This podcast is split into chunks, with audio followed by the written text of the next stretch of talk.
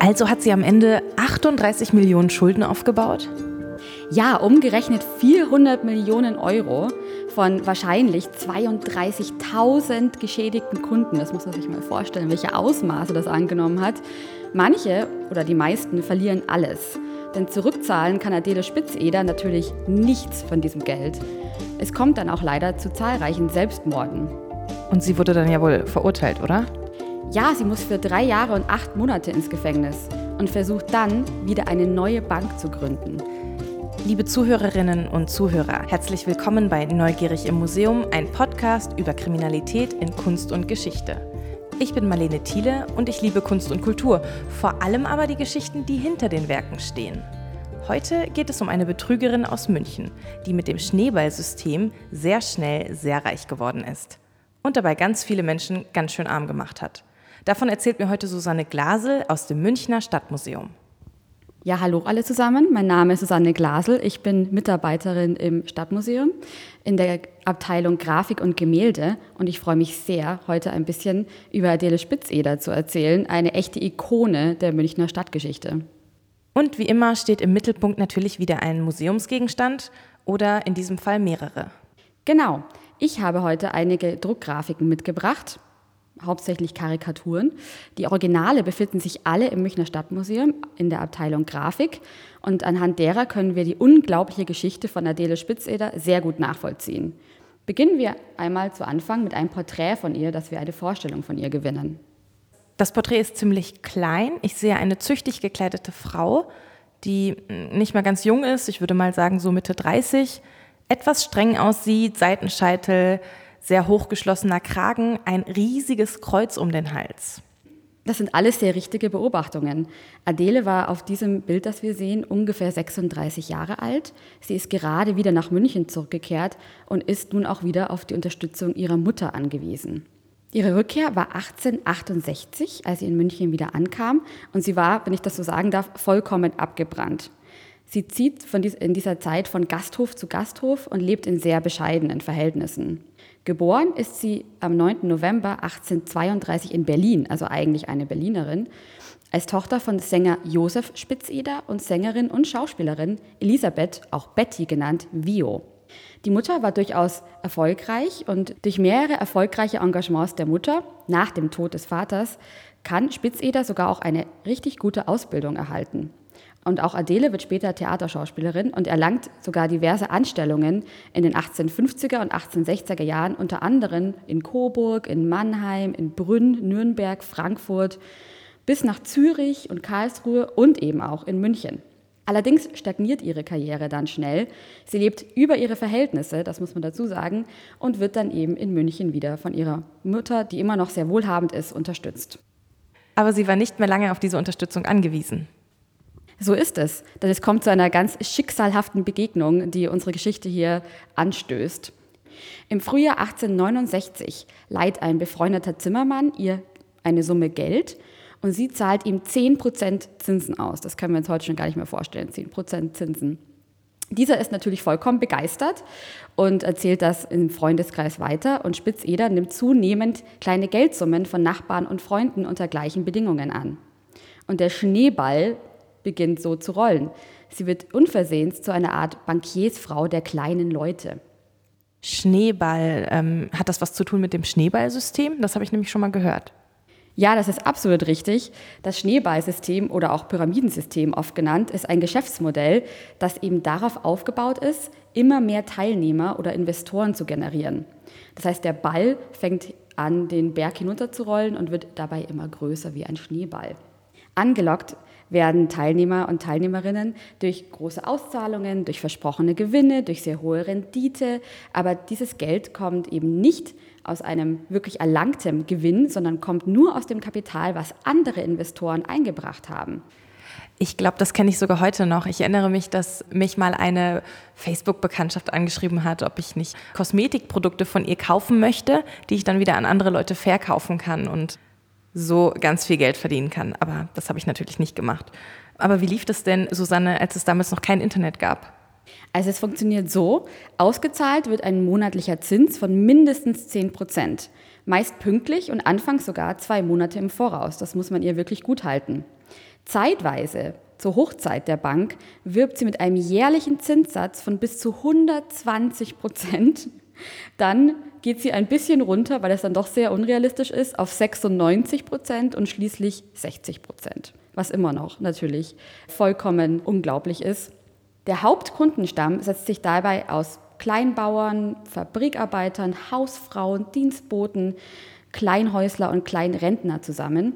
Und viele legen ihr gesamtes Erspartes vermeintlich hochverzinslich bei Adele Spitzeder an. Wie gelingt es Adele Spitzeder, immer wieder neue Kunden zu gewinnen? Das passiert ausschließlich über Mundpropaganda. Es gibt keine einzige Werbung von Adele Spitzeder selber. Kunden kommen oft von außerhalb aus dem bayerischen Oberland, aus Niederbayern, aus Franken und Schwaben, vor allem aber aus dem Kreis Dachau. Deswegen wird die Bank auch schnell die Dachauer Bank genannt. Äh, die Bank hat jedoch keinen offiziellen Namen. Das Geldhaus ist nämlich gar nicht im Handelsregister eingetragen, ist deshalb auch nicht wirklich eine Bank.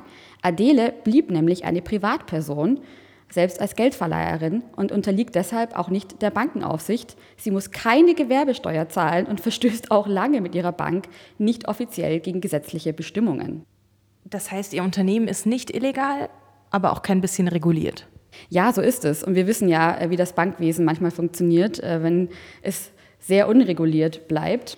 Dazu, um ein bisschen zeitlichen Kontext zu geben, muss man sagen, dass 1870, 1872, also genau zur Hochzeit der Bank, das Königreich Bayern sich in einer großen gesellschaftlichen Aufbruchsstimmung befindet. Die sogenannten Gründerjahre sind in dieser Zeit, nämlich die Neugründung des Deutschen Reichs hat kurz zuvor stattgefunden und es kam auch zur Einführung der Gewerbefreiheit. 1872, während der Blütezeit der Dachauer Bank, stiegen die Geldsummen bald schneller und schneller und Spitzeder wird innerhalb von wenigen Jahren von Gläubigern beinahe überrannt. Also sie ist inzwischen fast schon vollkommen überfordert. Aber, das muss man dazu sagen, Spitzeder garantiert keinerlei Sicherheiten für ihre Anleger.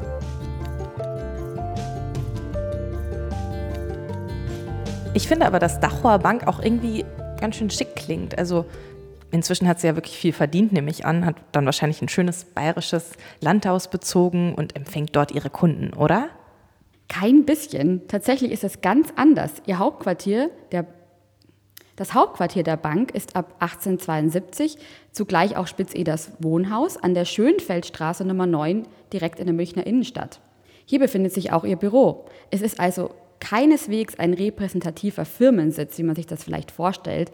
Es ist auch kein herrschaftliches Wohnhaus. Und auch dieser Fakt, dass sie ihre Kunden unter sehr einfachen Umständen empfängt, verhilft ihr dabei zu einem sehr volksnahen Image. In der gesamten Unternehmenszentrale, wenn man es denn so nennen kann, in der Schönfeldstraße 9 findet sich nach Aussagen von Zeitgenossen Bargeld und Schmuckstücke in verschiedensten Verstecken, also unter dem Bett, in Kommunen, in kleinen Fugen zwischen den Möbeln und so weiter. Ein Schrank im Schlafzimmer Spitzeders fungiert als provisorischer Geldschrank, in dem Bargeld, Wertpapiere und Schuldscheine aufbewahrt werden. Es gibt zudem keinerlei nachvollziehbare Kassenführung oder Buchführung, wie wir das vielleicht kennen. Und zeitweise werden zwar Namen und Summen notiert, aber so etwas wie eine doppelte Buchführung oder gar Jahresbilanzen gibt es bei Spitzeders Bank nicht. So verliert sie natürlich schnell die Übersicht über ihre Geschäfte und Vermögen vollkommen. Das heißt, sie hat das trotz der vielen Kunden immer noch alleine gemacht? Hm, ja, nicht ganz. Äh, wie man das öfter in solchen Fällen kennt, bildet sich um sie herum schnell eine große Entourage aus sehr exzentrischem Personal, Freunden und Schmeichlern. Auch hier reden Zeitgenossen davon, dass Diebstahl von dieser Entourage also an der Tagesordnung war. Aber sie bezahlt allesamt auch sehr gut und versieht sie mit großzügigen Geldgeschenken. Hierzu können wir uns jetzt auch mal ein paar Karikaturen aus der damaligen Zeit ansehen, die auch ihre Entourage sehr schön darstellt. Zuerst sehen wir das Blatt Die Dachauer Schwindelbank und ihr Ende von 1872. Also ich sehe auf der Karikatur, ja, es sieht für mich fast aus wie so ein Comic. In vier Reihen sehe ich Leute, die allesamt nach links gehen die Leute sind hellgrau gezeichnet, dazwischen springen schwarz ähm, dargestellte Teufel herum. Manche tragen die Leute auch, andere werden angetrieben von den Teufeln. Unten sind auch mehrere Teufel unterwegs, die Geld in Schubkarren, in Säcken und so weiter allesamt nach links transportieren. Ja, das ist eine sehr schöne Beschreibung. Ganz besonders interessant finde ich auch an diesem Blatt, dass wir hier nämlich eine sehr schöne, deutliche Darstellung von dieser Entourage eben haben. Das heißt, wenn wir hier oben einmal sehen, wir haben einmal die Geldgeberin selber, Adele Spitz-Eder. Sie wird von einem kleinen Dämonen oder Teufel davongetragen. Direkt dahinter folgen drei Damen. Hier drüber steht ihre Gesellschaftsdamen. Und auch diese Damen sind eben nicht besonders schön dargestellt. Sie haben sehr überzeichnete Gesichtszüge. Und natürlich soll diese Art von Gesichtszügen auch auf eine betrügerische Natur hinweisen in der damaligen Ansicht. Weiter hinten sehen wir mehrere schick angezogene Männer mit Stock und Hut. Hier drüber steht ihre Beamten und ihre Schreiber. Dann haben wir weitere Gruppen, wo steht ihre Agenten und Bauernfänger, ihre Ratgeber und so weiter. Also auch hier wurde eben nicht nur darauf eingegangen auf diesem Blatt, dass sie die einzige Täterin sozusagen ist, sondern dass hier eben eine große Gruppe von anderen Menschen sich an ihr bereichert und ihr bei ihrem Betrug geholfen hat.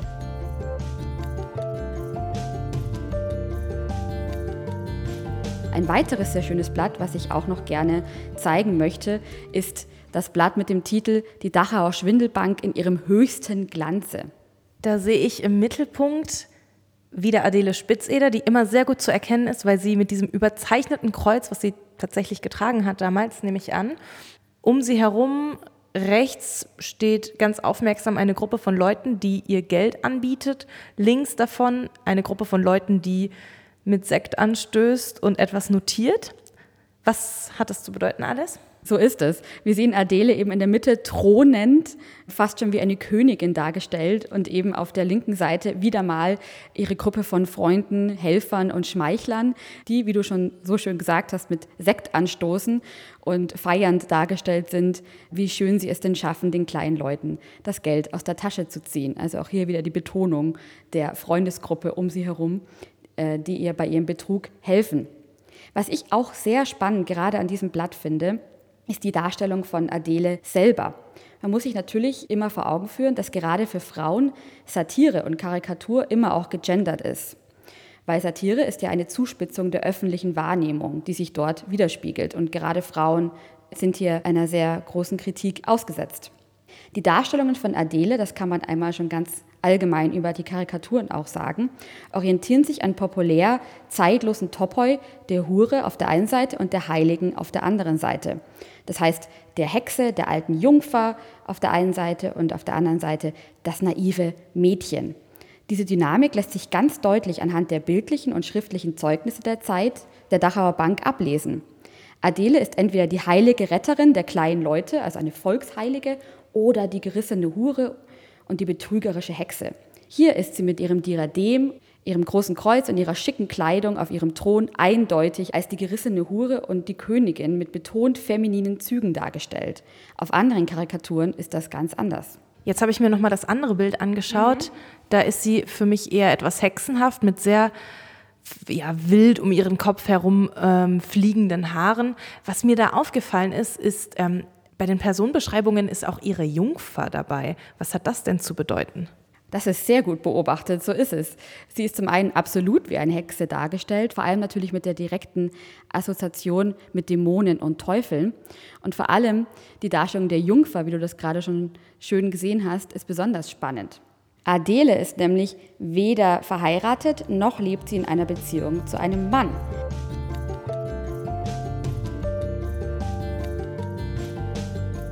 Tatsächlich kommt sie nach München mit einer jungen Geliebten namens Emmy im Schlepptau und sechs Hunden.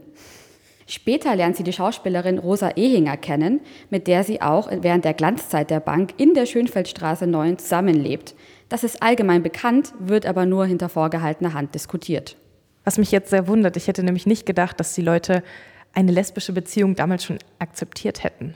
Naja, also von Akzeptanz kann man natürlich so nicht sprechen zu der Zeit, das muss man ganz klar betonen, aber sie wurde nicht rechtlich verurteilt für ihre lesbische Beziehung.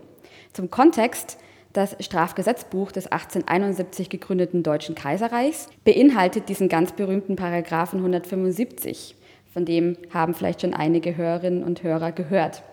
Dieser verurteilt wieder natürliche Unzucht in Anführungszeichen, aber zwischen Männern und sieht für Männer eine Gefängnisstrafe und den Verlust der bürgerlichen Ehrenrechte vor.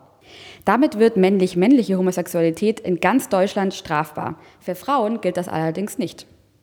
Also Adele Spitzeder wird nicht verurteilt dafür, dass sie homosexuell ist, aber später wird sie dann natürlich schon verurteilt. Ganz richtig. Aber erstmal, bevor sie verurteilt wird, läuft es richtig gut für sie. Spitzeder kann sich dem Ansturm potenzieller Gläubiger aus München und dem Umfeld teilweise kaum erwehren. Tag und nachts bilden sich vor der Schönfeldstraße 9 lange Schlangen. Und die Gerüchteküche in München spricht von einem Privatvermögen von Spitzeder von vielen Millionen Gulden. Der genaue Reichtum bleibt aber unklar. Sie legt ihr Geld in Immobilien an und kauft im Jahre 1872 allein 17 Mietshäuser, Landhäuser und Güter in München und im Umland. Wieso haben die Leute ihr denn vertraut? Ja, das ist eine gute Frage, weil ihr Geschäftsgebaren ist teilweise bizarr, unkonventionell und manchmal richtig grob. Sie nennt ihre Gläubiger teilweise Kalbsköpfe und verlangt von ihnen lautstark, dass sie gefälligst wieder nach Hause gehen sollen. Aber genau diese vermeintliche Offenheit, Direktheit und Volksnähe kommt eben sehr gut bei den in Anführungszeichen einfachen Leuten an.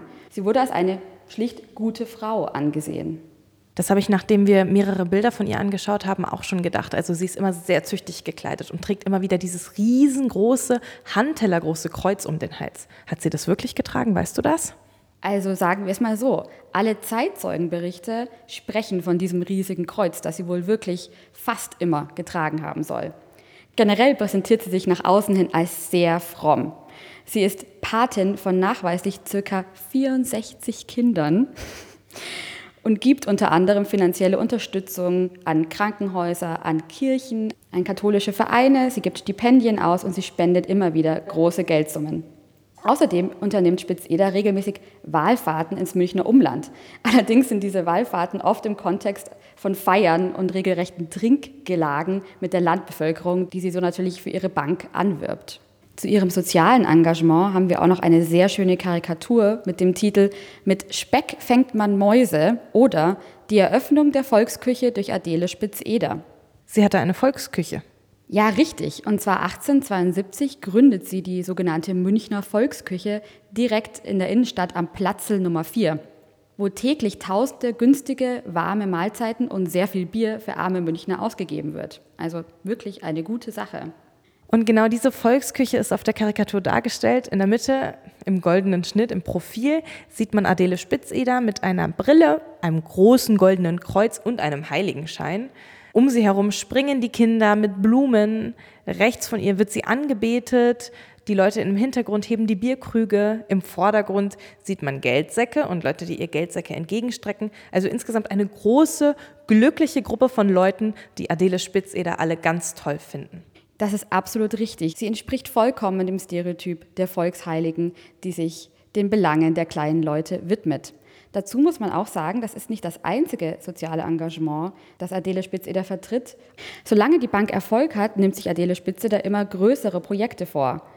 Zum einen plant sie günstige Arbeiterwohnungen nach dem Vorbild der Augsburger Fuggerei und zum anderen plant sie ein Unterhaltungstheater im Westend. Also während wir über sie reden, schwankt meine Meinung über diese Frau immer wieder. Ich weiß nicht, ob ich sie mögen soll oder nicht. Ja, das geht mir auch so. Also ich glaube, sie ist einfach eine sehr kontroverse Persönlichkeit. Aber es gibt damals Leute, die sie definitiv nicht mochten, denn sie hat ihnen gehörig das Geschäft versaut. Die enorme Popularität der Spitzederschen Bank führt nämlich zu riesigen Verlusten und Schäden, bei den etablierten Banken Münchens, nämlich zum Beispiel der Raiffeisenbank damals schon und auch der Sparkasse. Teilweise sehen sich diese Banken im Oktober 1872 in ihrer Existenz bedroht. Und haben dann nämlich mal angehandelt, oder? Ja, ganz richtig. Sie haben es auf jeden Fall versucht. Die Banken, das Münchner, sagen wir mal, Establishment und die linksliberale Presse leiten Gegenmaßnahmen gegen die sogenannte Schwindelbank ein. Sie versuchen mit groß angelegten Werbe- und Pressekampagnen im Oktober und November 1872 vor einer Anlage bei der Dachauer Bank zu warnen. Aber die Maßnahmen bleiben leider vollkommen erfolglos. Im Zuge dieser Pressekampagnen bildet sich zunehmend eine gesellschaftliche Spaltung entlang ideologischer Fronten heraus. Während linksliberale Blätter gegen Spitzeder wettern, lehnen mit Spitzeder sympathisierende Blätter die Kritik in einer sehr antisemitischen Art und Weise als in Anführungszeichen großartigen Schwindel der Berliner Juden ab der den kleinen Leuten den Erfolg nicht gönnt. Also wir kommen hier wirklich auf so viele Themen zu sprechen. War Adele Spitzeder auch Antisemitin? Ja, das ist ein Aspekt, den darf man auf keinen Fall auslassen, wenn man über sie spricht. Antisemitismus und ein Opferkomplex gegenüber dem jüdischen Bankwesen zieht sich durch das gesamte Leben von Spitzeder und ist auch ein sehr prominenter Teil ihrer Autobiografie, in dem sie sehr viel Schuld auf das jüdische Bankwesen abwälzt. Und können die Fans von Adele Spitzeder ihre Bank denn noch beschützen? Nein, nicht wirklich. Der Druck auf staatliche Behörden einzugreifen erhöht sich zusehends. Sogar das Innenministerium schaltet sich zwischenzeitlich ein. Schließlich kommt es am 12. November 1872 dazu, dass sich 60 Anleger zusammenschließen und alle gleichzeitig ihr Geld von Adele zurückfordern.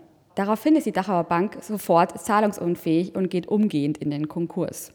Vor der Schönfeldstraße 9 spielen sich spektakuläre Szenen ab.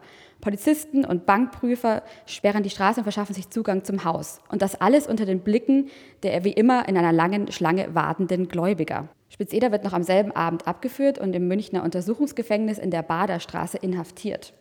Es folgt ein großer Aufschrei, viel Hysterie, der Skandal ist perfekt. Und die Anleger verlieren ziemlich viel Geld, wie wir ja ganz am Anfang schon festgestellt haben. 400 Millionen Euro und 32.000 geschädigte Kunden.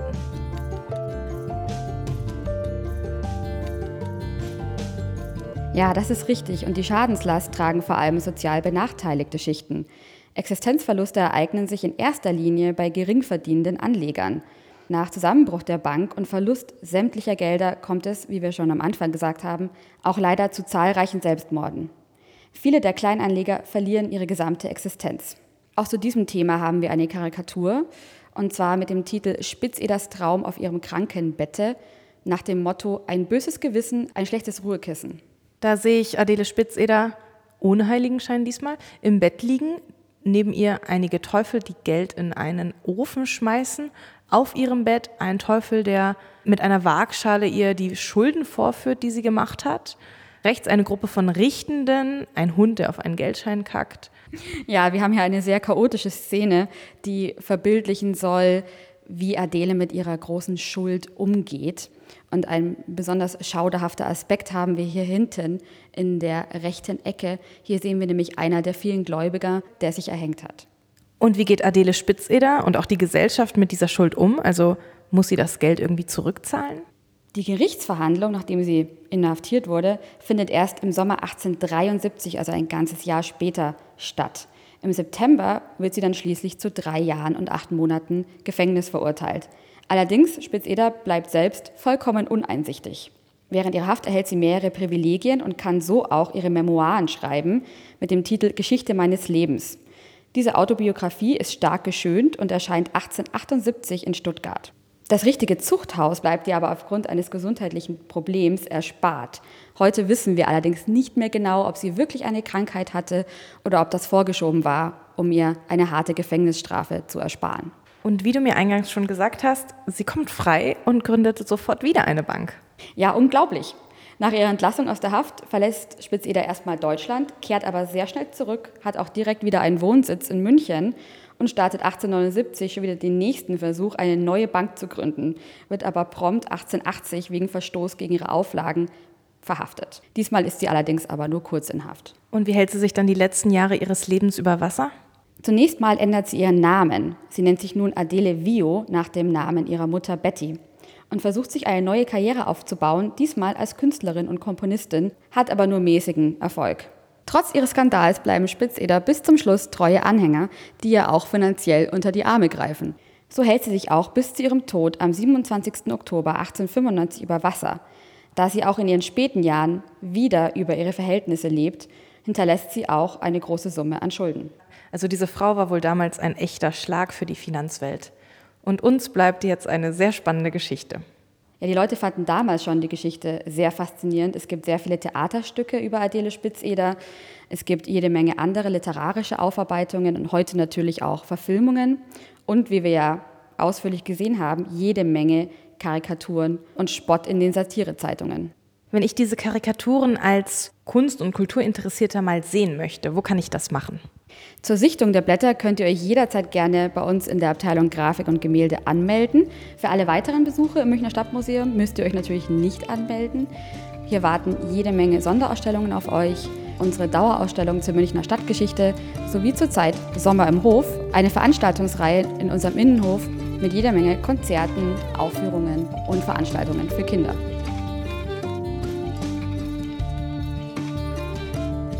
In der nächsten Folge von Neugierig im Museum besuche ich mit euch eine historische Stätte.